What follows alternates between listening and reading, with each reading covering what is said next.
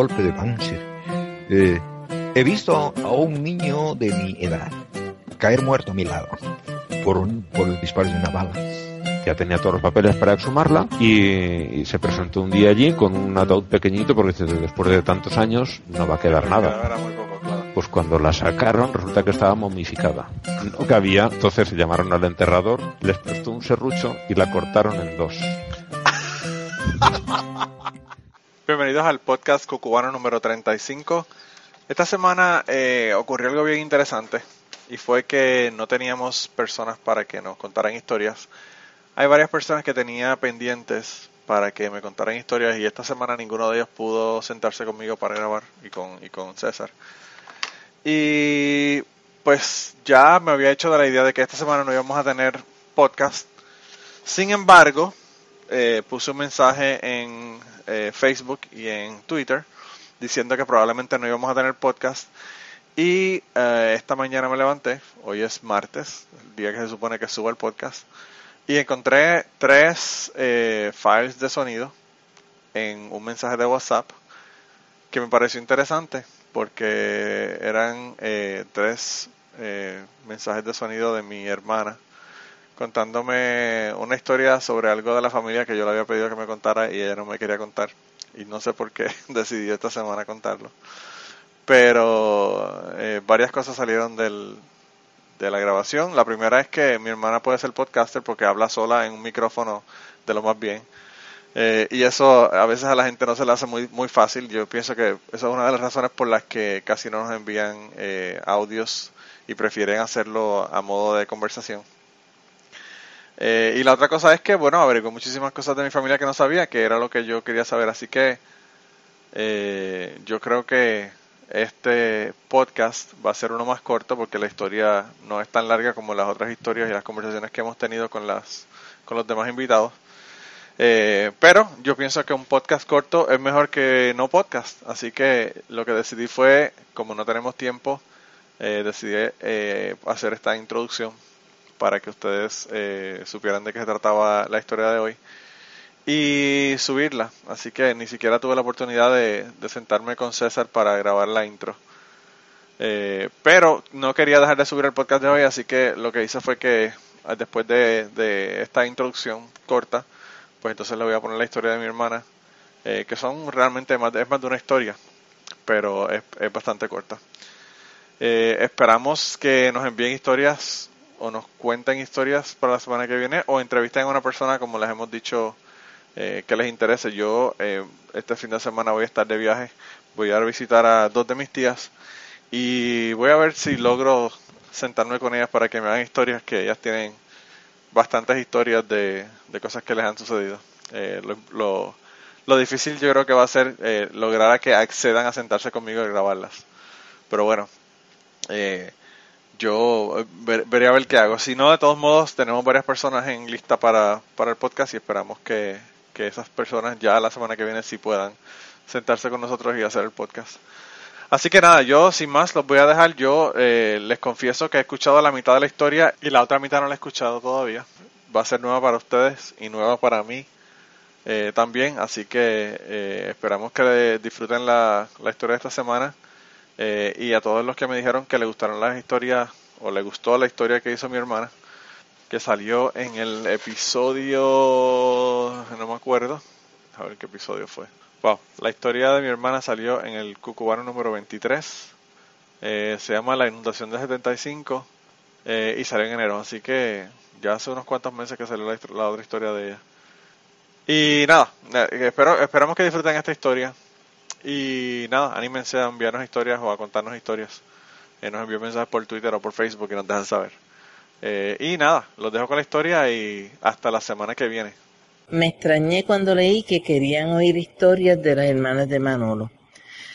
No tengo grandes historias y mucho menos después de haber oído todas esas historias de sentimientos, de profundidad, de poca vergüenza, de toda esta mezcolanza de sentimientos en las que se han hecho historias en Cucubano. Nosotras somos dos hermanas y como ya había dicho anteriormente, y Manolo es el más pequeño. Pero historias así que nos, que me atreva a contar, no tengo muchas. El Manolo me dijo que no tenía nada para Cucubano esta semana, que no le habían dado historia. Y me puse a, a pensar ya que la gente quiere oír historias de las hermanas de Manolo, que quizás se creen que tienen historias grandes que contar, pues vamos a contarle historias livianas, historias simples, historias tontas, porque de verdad que después de un episodio tan conmovedor como el de Chapín y con todos los que han contado anteriormente, no tengo ninguna historia que se le iguale. Eh, nosotras somos de estudiamos, como bien dice Manolo, en el colegio y oyendo las historias del colegio y las historias de ese compañero de Manolo, pues nosotras, pues yo tengo historias de ese mismo colegio. Era que en aquella época pues a alguien se le ocurrió llevar bebida a, a la escuela. Y nosotras en ese mismo colegio lo que hacían era que en el baño de las mujeres le abríamos la tapa al baño donde está la, la caja de agua y ahí teníamos las bebidas. Que como se dieron cuenta los maestros no era porque estaban intoxicados, no eran era porque había una fila de gente para entrar al baño de las mujeres y estaban los muchachos que, que hacían la fila que llegaba hasta la mitad de la cancha.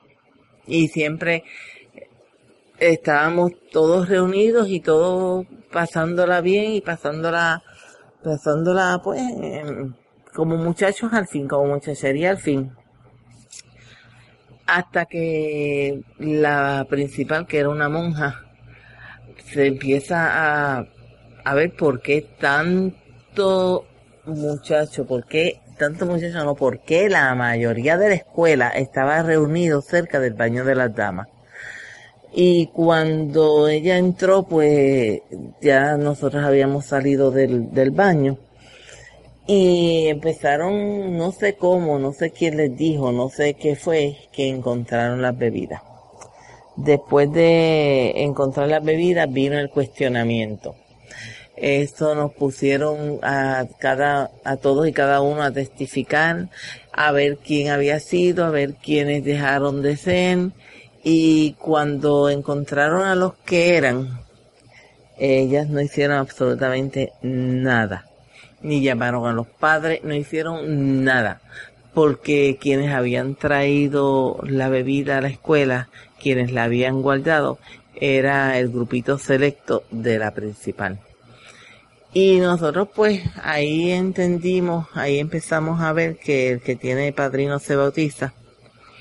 Y esa fue una época en la que nosotros jóvenes al fin estábamos, que nos creíamos que el mundo era nuestro. Y estábamos en el colegio católico y había uno de los muchachos que era monaguillo. Y siempre nosotros repartíamos, siempre nosotros no, siempre ellos repartían la hostia. Y nosotros hacíamos filas para ir a coger el sacramento de la hostia, claro está, con el vino. Y todo eso nos duró bien poco porque alguien fue y pues, fue y le dijo que nosotros estábamos blasfemando porque estábamos cogiendo la hostia y, y nos quitaron el vino. No nos lamentamos por, no nos dio mucho lamento que fuera la hostia, la hostia no estaba consagrada como ellos dicen. Eso no nos importaba, lo que nos dolió fue que nos quitaron el vino. Otra historia simple era que ya de más adulto eh, yo me gradué y mi hermana estaba en, la universidad y con nosotros se hospedaba otra amiga de nosotros que es como si fuera una hermana. Nosotros viajábamos de Utuado a San Juan y en la carretera nos pasaron muchas cosas, pero lo que sí eh, más recuerdo eran estos muchachos que se estaban dando la vida loca o se estaban haciendo los importantes y estaban bebiendo. Y en esa, específicamente ese domingo nosotros teníamos un arsenal de bebidas en la guagua. Ellos empezaron desde, diríamos desde Manatí, porque en Puerto Rico en esa época no había autopista. Y eran las carreteras, lo que se decía la número dos, que cruzaba casi toda la isla y va de pueblo en pueblo y hay muchos semáforos y hay muchas entradas. Y estos muchachos estaban bebiendo y en cada luz nos enseñaban que y nos ofrecían. Estuvimos así de Manatí como hasta Vega Alta. Y ya nos tenían cansados porque primero que no eran lindos, porque si hubiera sido lindo nos hubiéramos puesto a hablar con ellos por lo menos para conocerlos. Y como ya estábamos cansados, yo vengo y cojo y saco las bebidas y le enseño las bebidas. Ellos lo que tenían era una botella, creo que de palo viejo, y cuando nosotros les sacamos las botellas, entonces ellos se asombraron y ellos querían bebida y nosotras pues no le dimos bebida. No le dimos bebida no porque no porque no pudiéramos darles, sino porque de verdad que ellos no nos llamaban la atención. Estos son historias tontas. No tenemos historias así, por lo menos yo no tengo historias así impactantes. Quizá, sí, una historia que, que me, llenó de coraje, me dio rabia, me dio no sé, muchos sentimientos encontrados. Y esos sentimientos encontrados vinieron a explotar cuando grande. Y aquí es donde los amigos de Manolo y Manolo no, no creen como yo, pero aquí es donde Dios me confronta y me da como un stop en mi vida porque tenía mucho coraje pero no sabía que que ya Dios me había venido hablando de que tenía que sanar que tenía muchas heridas profundas. Y yo le decía a mi marido pero qué heridas profundas qué que yo no tengo dolor, yo no tengo nada. Y si es por tal persona, que es lo que Manolo quería que yo les contara del amante de mi papá, si es de tal persona, yo, yo no le tengo odio, yo no, yo no le tengo nada, yo no le tengo, no es ese el dolor, yo no le tengo odio, yo solamente le voy a arrancar la cabeza. Y de verdad que fui a, una vez fui al terapeuta porque yo tenía mucho coraje, tenía mucha, pues tenía muchas actitudes que, que yo sabía que estaban demasiado de mal, pero no podía controlarla y no sabía qué era lo que me estaba pasando. Y cuando fui a ese psiquiatra y le conté lo que me dijo fue todo eso es en base a, a lo que pasó. ¿Y qué fue lo que pasó? Bueno, yo tenía como nueve años. Mi mamá estaba con cáncer, como ya yo le dije. Estaba en San Juan. Y llegó esta señora y empezó a hablar conmigo y a tratarme bien y a traerme regalos. Y yo, pues imagínate, una nena, yo estaba en sexto grado. A mí me apuntaron de cuatro años y medio en la escuela. yo estaba como en sexto grado y, y pues una nena que no tiene su mamá y viene y en la escuela le dan este cariño y este cariño hasta que la bruja viene y le dice a su hijo que estudiaba conmigo, le decía, dile a, dile a Mirza que su papá estuvo anoche en casa. Pero yo no sabía eso. me decía, mira, mami me dice, así me decía, mami me dice que, mami me dice que te diga que tu papá estuvo anoche en casa. Y yo me le quedaba mirando y yo decía, ¿y? ¿Y qué hacía papi en tu casa? Y él también, otro en sexto grado, quizás él sabía, no sé. Me decía, pues no sé. Y yo, pues, pues qué raro. Pero nunca le dije nada mami. Y él venía a decírmelo todo el tiempo porque la señora me decía, le decía él, dile a Mirza que, que su papá estuvo anoche en casa. De sexto grado, en aquella época, porque ahora los nenes de sexto saben más que uno, pero en aquella época yo no entendía lo que eso quería, lo que eso quería decir.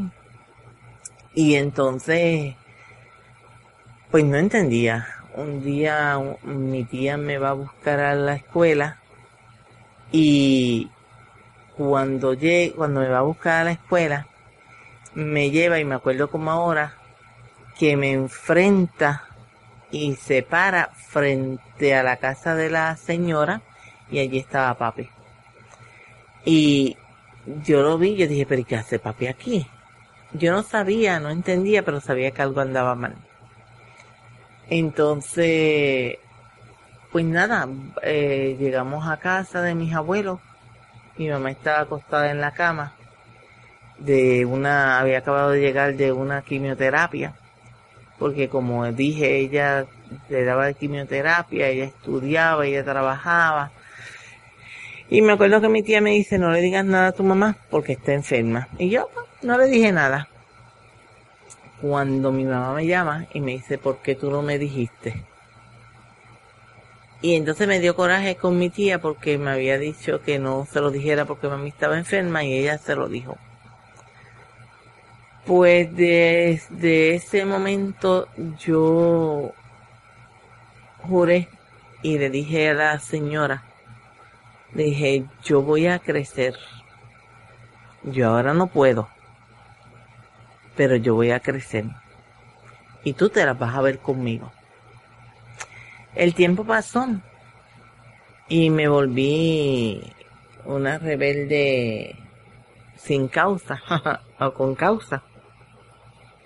Mis actitudes y mis sentimientos fueron cambiando. Y en casa yo estaba siempre normal, pero fuera de mi casa eso era bueno gente, regresamos con el podcast en un segundo, pero sabemos lo que se están preguntando. ¿A dónde rayos le voy a enviar las historias a esta gente? Hay varias formas de contactarnos. La primera es por Twitter en cucubanopod y la segunda es enviándonos un email cucubanopod.gmail.com Esas son las dos formas más fáciles de contactarnos. Además de eso también pueden ir a nuestra página de Facebook, buscarnos en Facebook, darle like en Facebook y a través de esa página también nos pueden contactar. Así que no hay excusa, hay muchas formas de contactarnos. Y si estás pensando que tus historias son mejores que las que estás escuchando en el podcast, bueno, pues es hora de que nos envíes la historia tuya o nos contactes para grabarla contigo. Así que anímate y envíanos tus historias. Y ahora continuamos con el podcast. Pues eso me puso bien rebelde. Yo en casa estaba tranquila, yo en casa me normal, pero cuando salía, cuando estaba en el trabajo, era otra misa. Y como les comenté, fui a terapia solamente fui una vez cuando me dijeron que era por eso, por la situación que había pasado.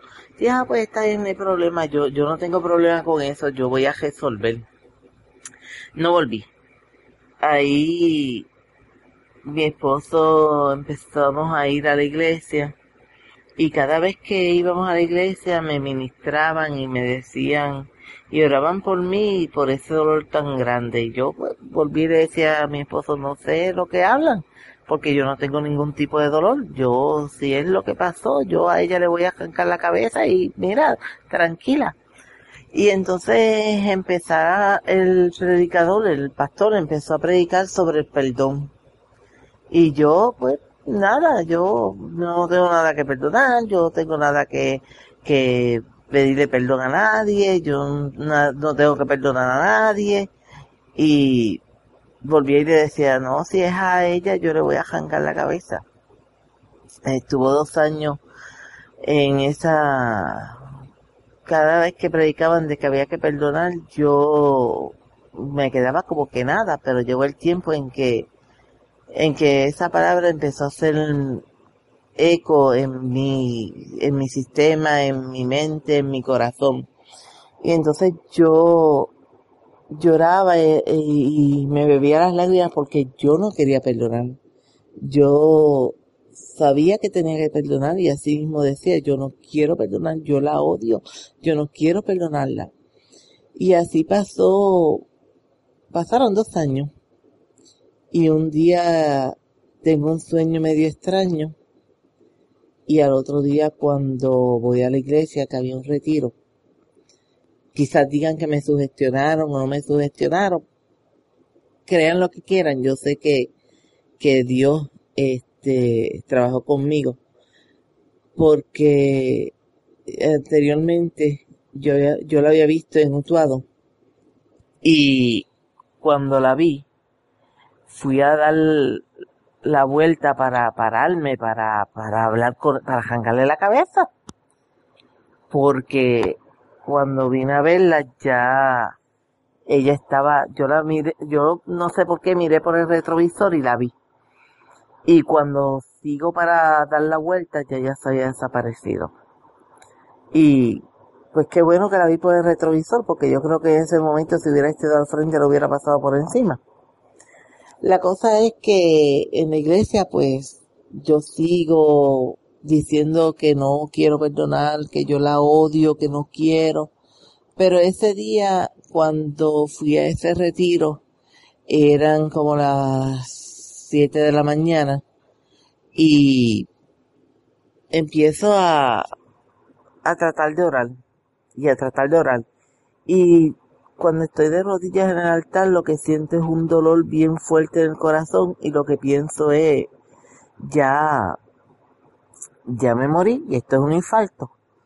Y el, y literalmente el corazón me ardía. Yo pensé, hasta aquí llegué. Y se me fue quitando el ardor y el dolor, y fue como si te arrancara un pedazo de corazón. Y me acordé que yo había soñado de que yo no sé dónde estaba, pero que vinieron como con una hoz y me cortaron el pelo y me enseñaron un pelo con una trenza bien gorda. Y yo dije, ¿qué raro será? ¿Qué, ¿Qué será eso? Me quitaron esa trenza. Bueno, la cosa es que cuando yo estoy en el retiro, me acordé del sueño. Yo, ay, qué raro está este sueño. Y cuando empiezo a adorar y a alabar a Dios, me sale así, perdono a fulana de tal. Y me asusté y me quedé porque que saliera eso por mi boca, cuando yo lo que quería era tumbarle la cabeza. Y volví a repetirlo como un temor, yo perdono, literalmente así, yo perdono a... Porque cuando yo decía el nombre de ella, lo, lo mejor que yo podía decir era puta y, y yo nunca le podía, ¿cómo es? Nunca podía yo, este, decirle el nombre. Antes que esto sucediera, pues, mami murió, antes de estos dos años, mami muere y no se sabía qué se iba a hacer con la casa. Y querían hacer, unos querían hacer una cosa, papi quería hacer otra y yo dije, Señor, que se haga lo que mi hermana diga, porque pues ella era la que estaba reacia a, los cambios y yo la entiendo. Cuando la sorpresa me dicen que alquilaron la casa. ¿Y a quién se la alquilan? A la cuñada de ella. Y cuando me dijeron que se la iba a, alquilar a la cuñada de ella, a la sobrina de ella, mejor dicho, era la sobrina, yo me dio, me dio de todo, yo me puse grave y me acuerdo que había que ir a, limpiar la casa y a ponerle en orden y ya yo le había dicho a Dios que pues que lo que mi hermana decidiera y me acuerdo que cuando estaba arreglando el cuarto y estábamos pintando y yo estaba llorando y con mucho coraje. Mi esposo y estaba mi otra tía y dice, es que yo no sé por qué Mirce está tan mal desde que se enteró que iban a, alquilar la casa, ella se puso grave. Y entonces mi tía le cuenta a mi esposo qué era lo que estaba sucediendo y quién era los que iban a alquilarla ahí entendí yo que Dios estaba orando. Y yo dije, bueno, yo le había puesto todo en las manos a Dios, yo le había puesto que fuera mi hermana la que decidiera y eso eso fue lo que ella decidió, pues eso es lo que hay que aceptar. Y, y entre, y después de eso fue que vino esa, ese perdón para esa señora. Este, en casa pues todo el mundo le tiene su, su cosita. Y, y no sé, ya ese coraje, ese odio, esa javia que tenía ya se me pasó. Y quisiera encontrármela y hablar con ella y decirle, pues decirle, decirle lo que le quiero decir pero algún día quizás se dé y si no se da ya la vida se va a encargar de ella. Yo no sé qué otra historia contarle porque hay otras historias pero pero no no vienen al caso. No no las voy a contar. Y y nada, gracias por por apoyar a mi hermano, gracias por, por quererlo. Y somos así fuertes porque tuvimos una madre fuerte. Tuvimos una madre que no se amilanó ante el dolor, ante los embates de la vida y nos enseñó a, luchar, nos enseñó a, hacer lo que hay que hacer y a seguir hacia adelante. Pero con esta historia lo que yo quiero dejarles saber a todas esas mujeres que son amantes o que están viviendo una doble vida con otros hombres o a los mismos hombres que están con mujeres casadas, que dejen en paz a los niños, que no los que no los envuelvan en esa vorágine de pasiones y sentimientos y, y no sean las brujas malas, porque a la larga no es a la, a la madre a quien le estás haciendo daño, no es a tu rival, es a esa personita que en, este, en esos momentos no va a entender qué es lo que está pasando ni qué es lo que está sucediendo, pero cuando sea grande y ella entienda, internalice qué era lo que estaba pasando, se va a ver afectado, porque en una relación de infidelidad, lo que no están pensando es en los niños, porque la niña y el niño piensan que no es que, que papá está engañando a mamá o mamá está engañando a papá, no, es que, que me están abandonando a mí, me están engañando a mí, me están dejando a mí. Y eso no se vale, eso el hijo siempre va a ser hijo, el padre siempre va a ser padre, en, pues, en, la situación de mi familia, mi mamá superó el cáncer, tuvo a mi hermano después de, de haber superado el cáncer y lo triste del caso es que me cuenta mi tía que cuando llegan a mi madre al hospital que, estaba muerta, a quien mi tía ve es a ella, a esa, a esa mujer claro, ya ha pasado el tiempo, ya es una anciana, ya es vieja, ya recapacitó. O nada, cuando vio a mi tía y vio la situación, no sé cómo mi tía la miraría, pero mi tía dice que ella se fue.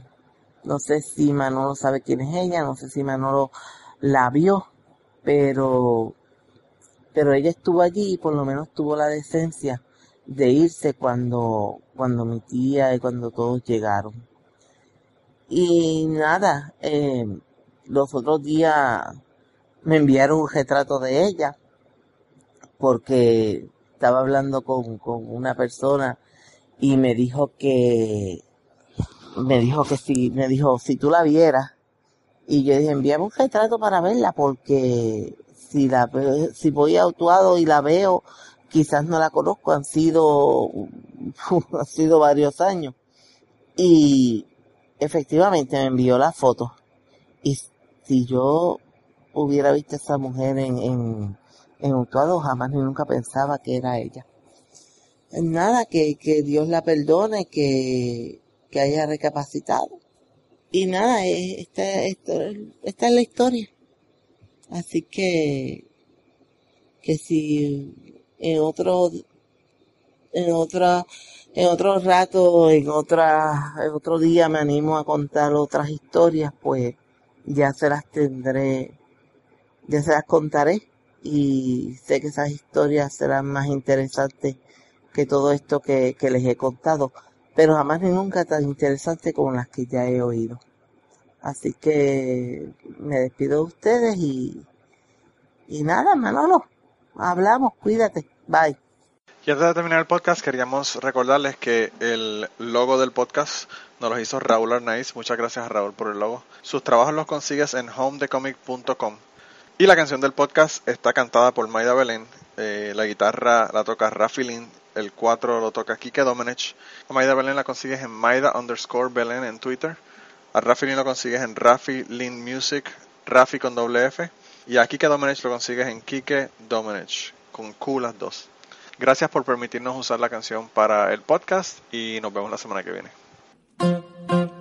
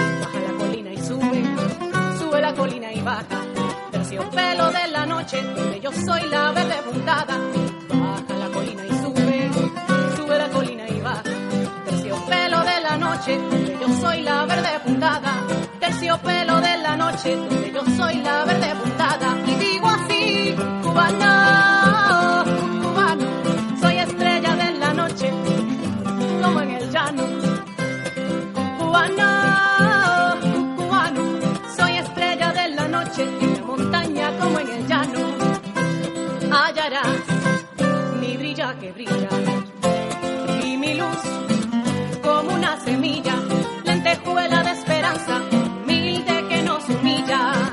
Y notarás que rompo la noche. Donde voy, soy luz que te asombra.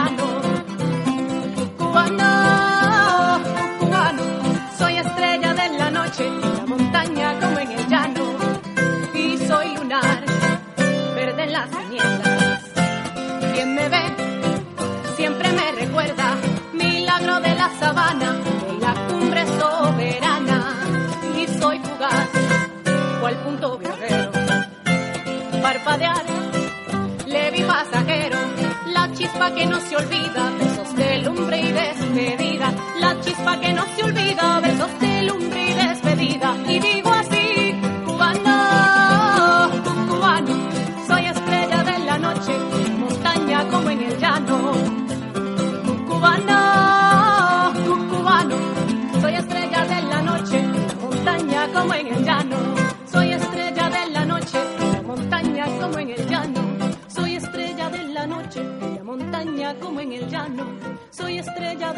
noche en la montaña.